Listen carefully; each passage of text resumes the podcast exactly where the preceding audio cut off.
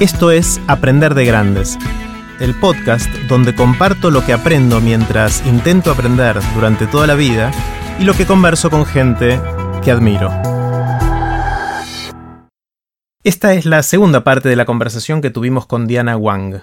No hace falta escuchar la primera parte, pero si quieren hacerlo pueden encontrarla en aprenderdegrandes.com barra Diana. En esta parte, Diana me contó cómo hacer para que tu pareja haga lo que vos querés. No se la pierdan. Los dejo con Diana. Diana, una de las cosas que, pasa, supongo, en, las parejas a lo largo del tiempo es que, se van conociendo más, ¿no? Uno eh, al principio no se conoce tanto cuando empieza la relación y, con el tiempo se va conociendo más. ¿Cómo puede ayudar ese conocimiento a mejorar esa relación? Ajá. Ah, te doy un ejemplo que tiene que ver con eh, eh, con esto que yo también que yo también pensé que a mí me sirve tanto en mi pareja como, con mi trabajo con pareja. Em, hay dos, hay, hay, dos tipos de personalidades, por ejemplo, por ser esquemática, porque eh, nada siempre es tan puro ni así.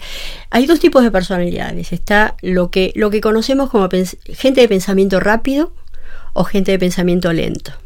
Que esto no quiere decir más o menos inteligente, más o menos estúpido, no tiene nada que ver con eso.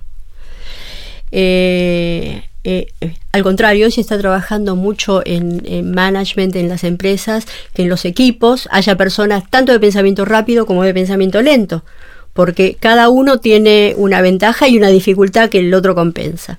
Entonces está bueno que haya dos personas así en las parejas. las personas de pensamiento rápido, yo las llamo, porque a mí me divierte, personalidad de terapia intensiva.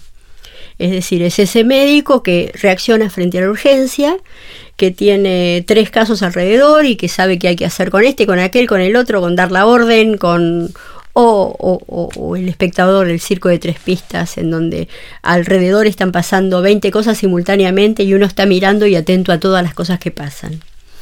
Eh, esa es la gente que le cuesta mucho planificar, que es muy reactiva, muy espontaneísta, responde rápidamente frente a, la urgencia y a la necesidad, eh, se le prenden todas las luces y, son los que preparan la materia la noche anterior.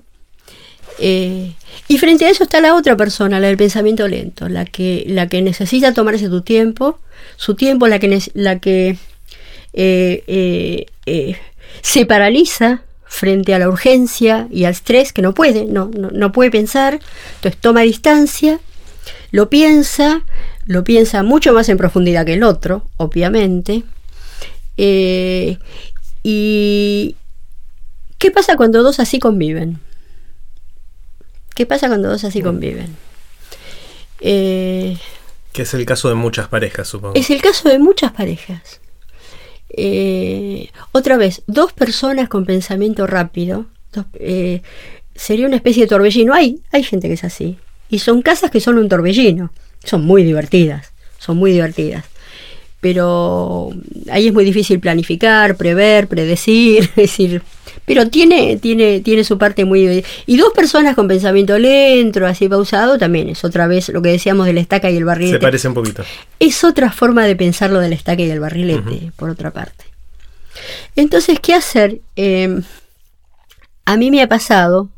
Eh, eh, yo no soy exactamente personal de terapia intensiva, pero me parezco bastante. Me parezco bastante. Pues a mí me gusta un poco planificar, pero a mí la urgencia me, me, mueve, me, mueve, no me asusta, no tengo miedo, yo voy, me planto, voy, corro. Eh, mi marido es todo lo contrario.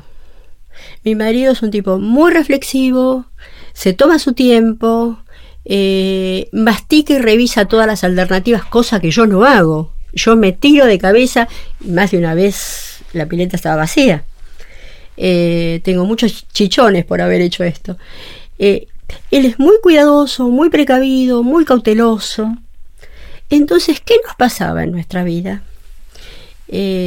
Cuando yo quería alguna cosa, que yo sabía que lo sacaba él de su rutina cómoda. Me decía que no. Él me decía que vos ibas y decías, ya necesito Quiero tal cosa. Ya. Quiero tal cosa. No, hagamos tal cosa, no. Eh, vayamos a tal lugar, no. Compremos tal cosa, no. Ese no a mí me quería decir no me quiere, no le importo, eh, no se interesa por mí. Hasta que un día comprendí que ese no, y esto tiene que ver con conocer al otro, ese no no quería decir no. Ese no quiere decir necesito tiempo para pensarlo. Vos necesitabas la respuesta ya y él no se paralizaba. Y no me podía decir, y no me podía decir yo no te puedo contestar enseguida. Entonces, para asegurarse, decía no, por las dudas, por la duda decía no. Eh, es lógico lo que hacía. Entonces, una vez que yo comprendí que él necesitaba, lo que él no podía era tener la respuesta inmediata, ¿no? Que necesitaba tomarse un tiempo y pensarlo y ver si quiere, si no quiere. A veces quiere, a veces no quiere. Una vez que yo comprendí esto, empecé a acercarme con las cosas nuevas y las cosas que tenían cierto riesgo porque eran nuevas y porque eran diferentes, muy paulatinamente. Entonces primero tiraba una idea, no sé, un ejemplo podría ser, eh, eh, a ver, eh, me acuerdo cuando, cuando quisimos remodelar una parte de la casa. que era un gasto muy grande, que era una decisión muy importante. y entonces, como yo ya conocía todo esto, yo digo, bueno, a ver, ¿cómo lo podemos hacer? Entonces fue un trabajo muy fino, un trabajo muy fino que hice adrede muy lentamente, porque yo había entendido lo que pasaba. Che, la verdad que esta cocina sí está muy encerrada. A mí me gustaría que la ventana fuera más grande. Y listo, eso es todo lo que se dice una vez. No requería respuesta eso. No, no, no, era un comentario que tiraba al pasar. Eh, una semana después decía, che, estuve en la casa de tal, ¿sabes que vi que si abrías la puerta para acá quedaba fenómeno? Es decir, fui haciendo despacito eh, y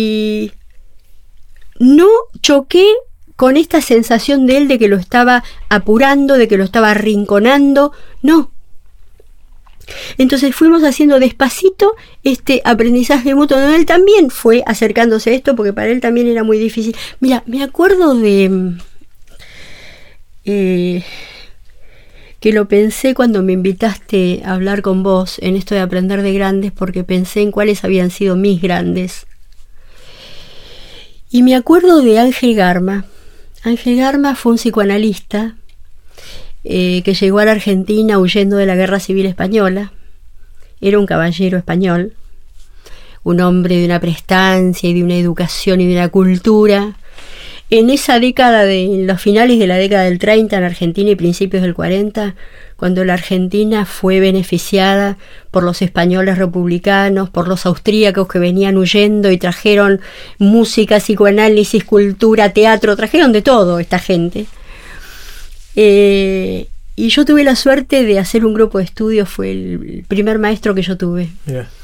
Eh, yo era una chiquitina, tenía 19 años, no me animaba ni a abrir la boca, estaba ahí sentada cuando los otros hablaban. Pero es inolvidable una cosa que una vez le escuché decir, que tiene que ver con esto que estoy diciendo de conocer al otro y de respetarle en su reactividad. Eh, estábamos en una supervisión y había un terapeuta que le estaba, que estaba contando, no me acuerdo qué, que le había hecho un paciente. La verdad que eso aparte no me lo acuerdo.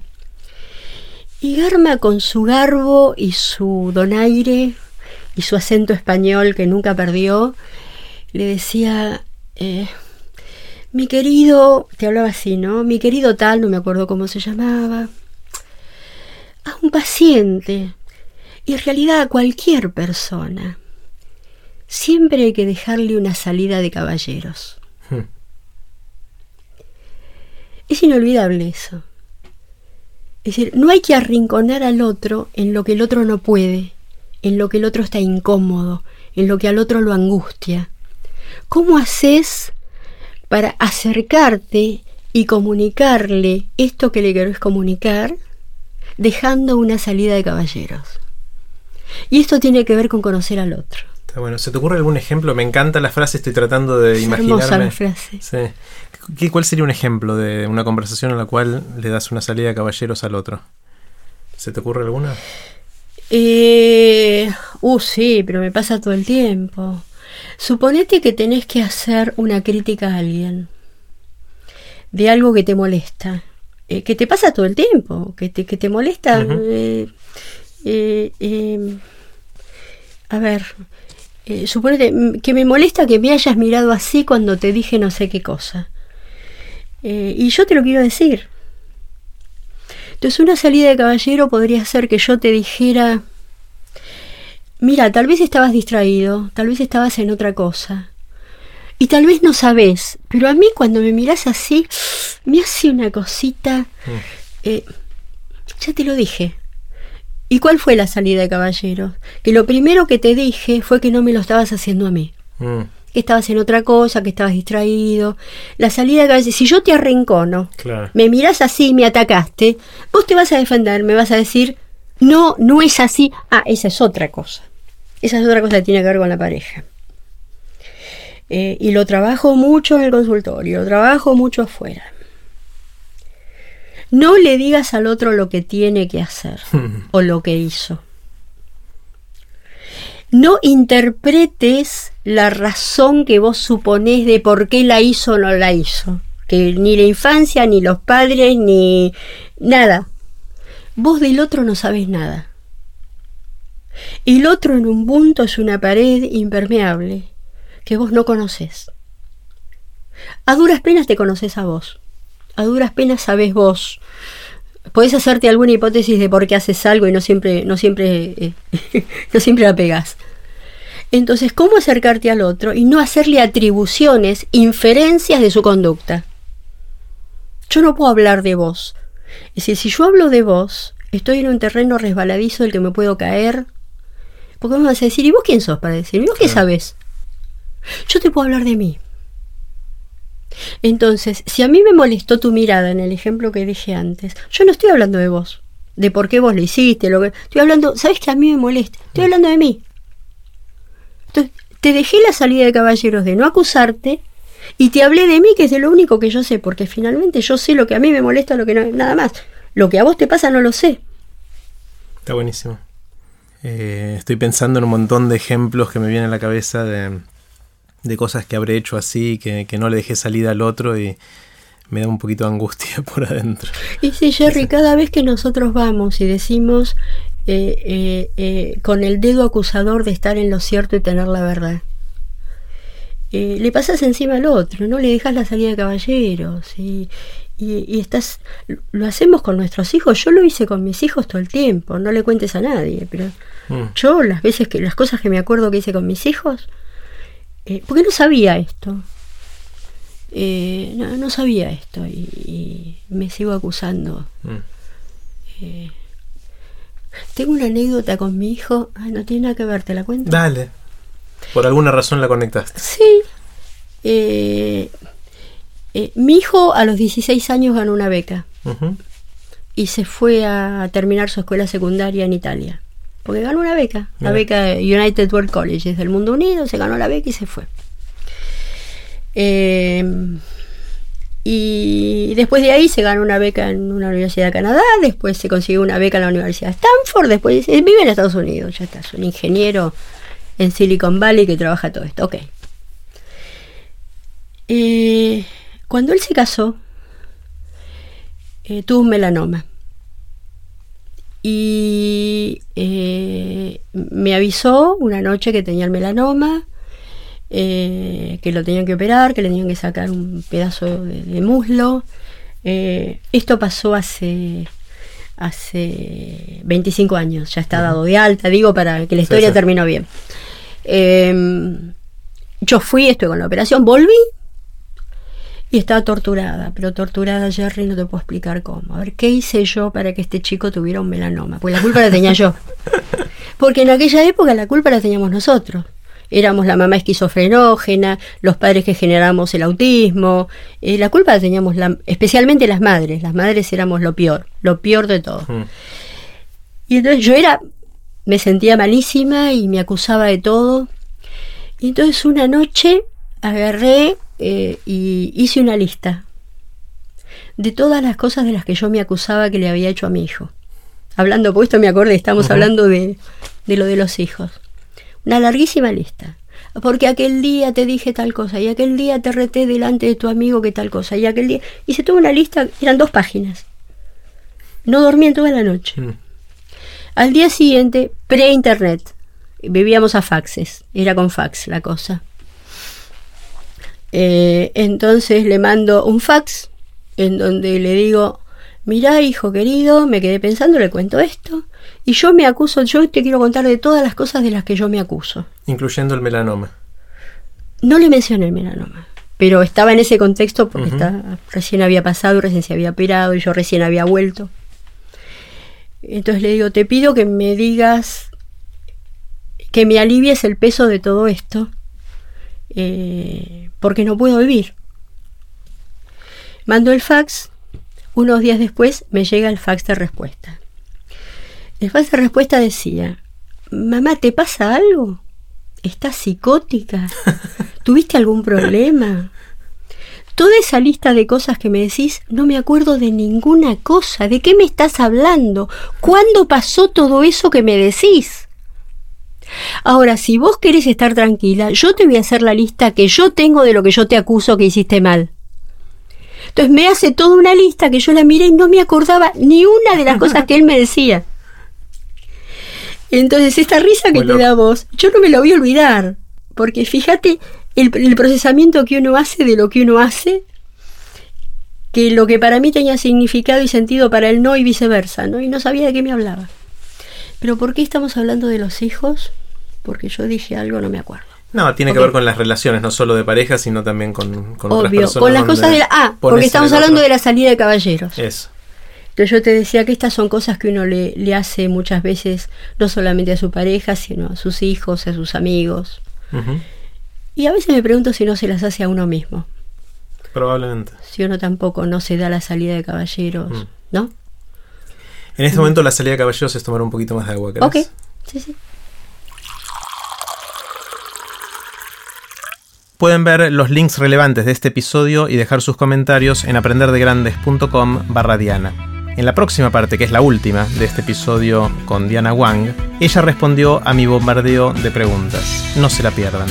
Si quieren que les avise por email cuando sale un nuevo episodio, pueden suscribirse en aprenderdegrandes.com. Los espero en el próximo episodio de Aprender de Grandes, cuando les cuente lo que aprendo en mis intentos por seguir aprendiendo durante toda la vida y en las conversaciones que tengo con gente que admiro. Chau.